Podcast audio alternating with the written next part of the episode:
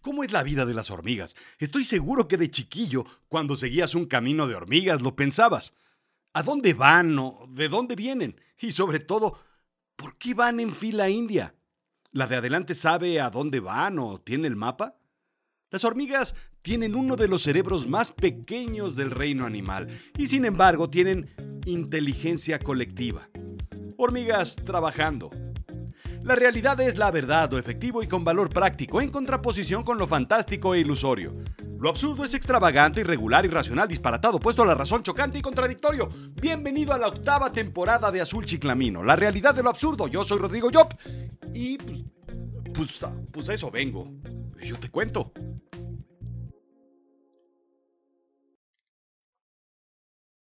Recuerdo una película de niño Hace poco la volví a ver y a pesar de que es un poco lenta para nuestros tiempos, lo tiene todo.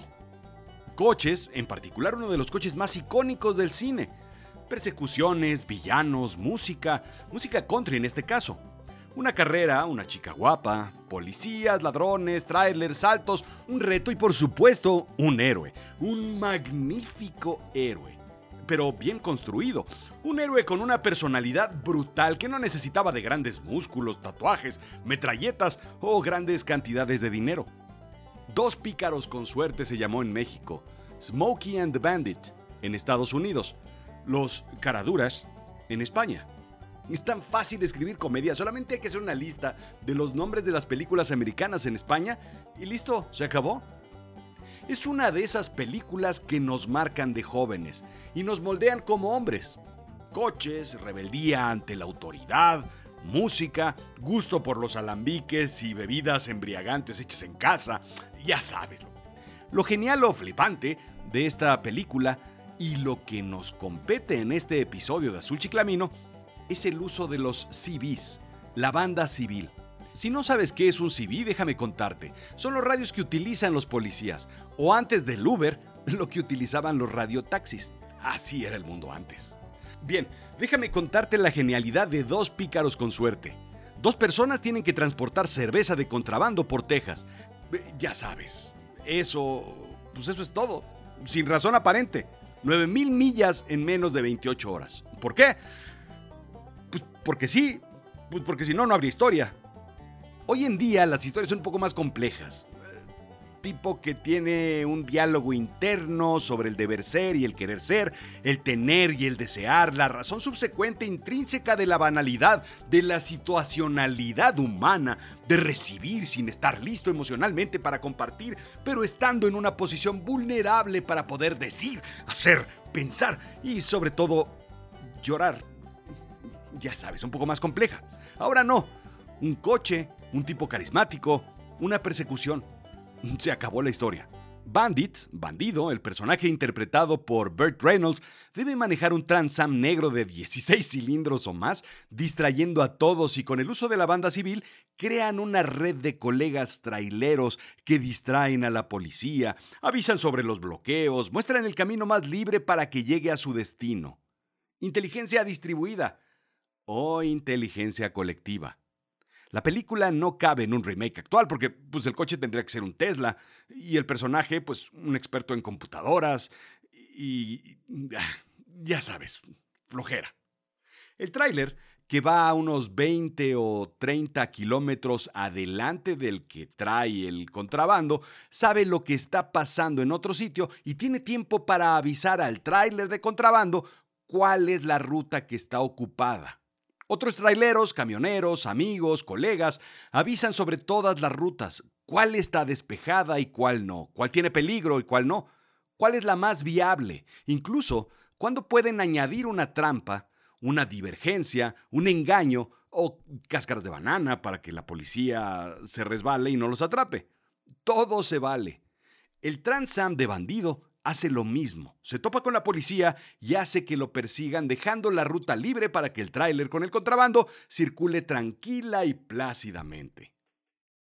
Cuando la ley te busca, debes encontrar a alguien que te dé un pitazo, como decimos en México, un aguas, un abusado, un pélate compadre que ahí te anda buscando la ley. Si tienes un compa que te avise, puedes evitar el apañe. Lo aprendes desde chiquillo Pélate, carnal, que mamá te anda buscando con la chancla en la mano. Ah, no me digas que no te acuerdas. No me verás, hermano. Te quiero. Y aunque en este caso, pues la chancla siempre ganaba. Las hormigas de una especie particular llamada Esiton hamatum trabajan de esa forma, como los traileros en banda civil. Cada una tiene parte de la información y en conjunto crean inteligencia colectiva. Cuando se topan con un espacio abierto, un abismo, digamos, un sitio donde no pueden cruzar, construyen puentes vivientes, indican investigadores de la Universidad de Princeton y del Instituto de Tecnología de New Jersey. No hay una hormiga líder o una hormiga bandido. En este caso, con su bigote, con su sombrero, la podrías identificar, pero no la hay.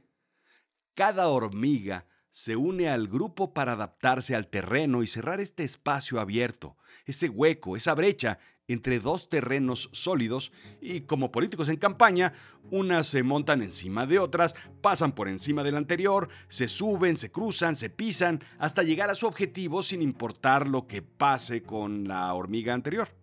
Su trabajo es llegar al otro lado. La diferencia es que las hormigas eh, lo hacen por el bien de la comunidad. Los políticos no. Las hormigas llegan al otro lado y su trabajo es que las demás pasen por encima para llegar a la presa o al alimento. La acción particular de cada individuo se fusiona en una decisión colectiva basada en costo-beneficio para la comunidad. Es una computación colectiva, explica Science Daily.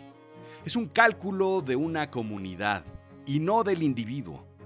Cada hormiga toma una microdecisión basada en sus circunstancias inmediatas, en su instante, en su entorno, en lo que le rodea. No hay comunicación. Si una hormiga se acerca al borde y no logra cruzar, entonces se queda ahí y se estira. Y encima de ella se planta otra. Ahora miden el doble. Así una más y otra y otra, acercándose cada vez más a la orilla del otro lado, hasta que la última se estira y llega. Es básicamente como, eh, digamos, en lugar de inteligencia colectiva, es el absurdo colectivo de las torres humanas de las porristas, solo que aquí lo llamamos de otra forma porque tiene un propósito benéfico para la comunidad y no nada más pues, treparse encima de otros para entretener a los demás. ¿Por qué ves que otras hormigas de repente toman una ruta y crean otro camino separándose del principal? Literalmente analizan el tráfico en la fila. Al ver que la de adelante no avanza, en lugar de mentarle la madre y gritarle, órale güey, avanza, se echan en reversa y por el bien de la comunidad buscan otro camino, tranquilas, pacíficas, sin pelearse. Y las demás las siguen optimizando la ruta. No las ves rebasando por el acotamiento, ¿o sí? Entre todas, eficientan la ruta y la carga de alimento llega antes a la comunidad. Déjame contarte sobre Twitter.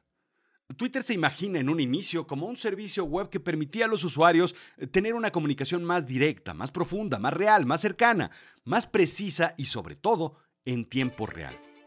Sí, hoy en día es absurdo que algo no sea en tiempo real, pero antes existía un letargo en todo. Era normal que la vida tuviera pausas, ¿sabes?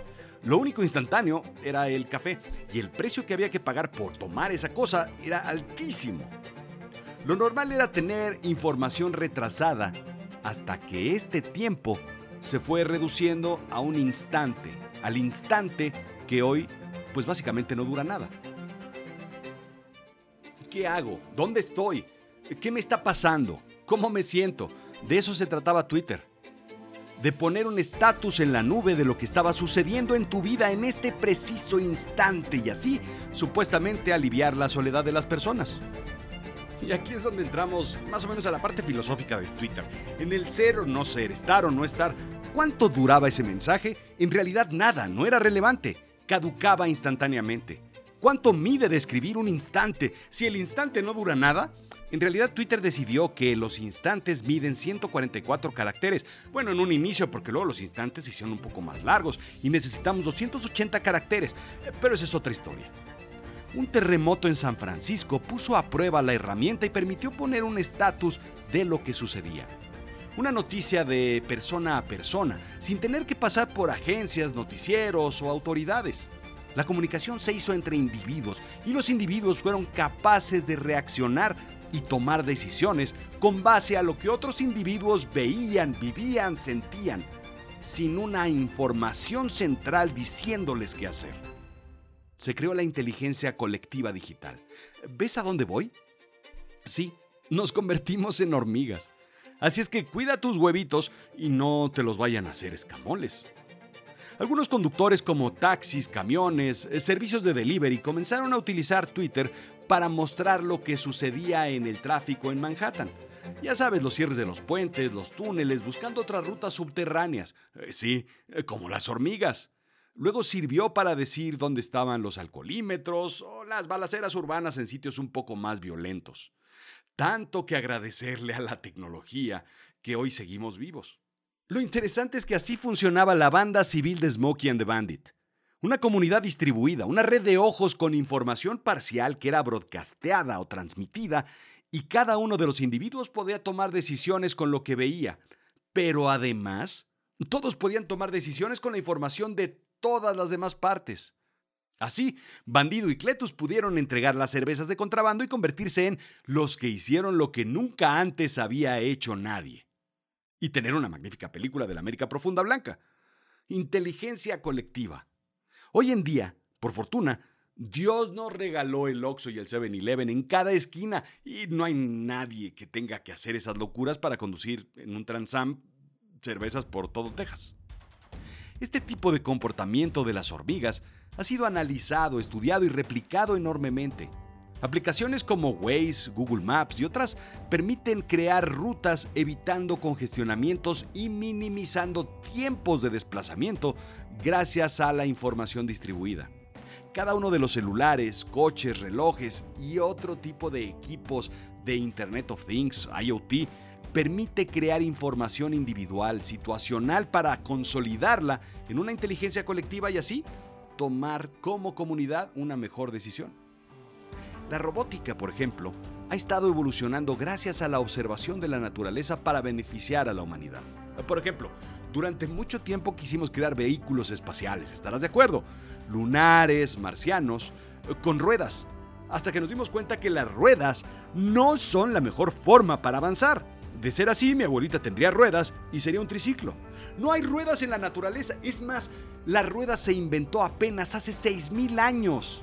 ¿Te das cuenta? La naturaleza creó algo más sofisticado por una razón, patas y piernas. Copiar las patas en un robot permitió crear no solo instrumentos que anden por la Luna y por Marte, sino también que escalen, incluso brinquen, corran y pues bailen si es necesario porque si hay música.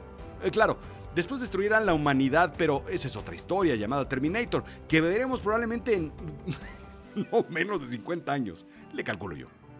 Así, la creación de nanorobots se basa en la teoría de inteligencia colectiva, distribuyendo tareas en diferentes robots muy pequeños, con lo mínimo de inteligencia necesaria, pero que en suma puedan desarrollar tareas complejas. Así, igual que las hormigas Esiton Humantum, ¿qué tal si pudiéramos crear robots que con inteligencia colectiva se configuren para crear puentes en nuestro beneficio, basado en lo que ellos mismos ven, analizan entienden y comunican.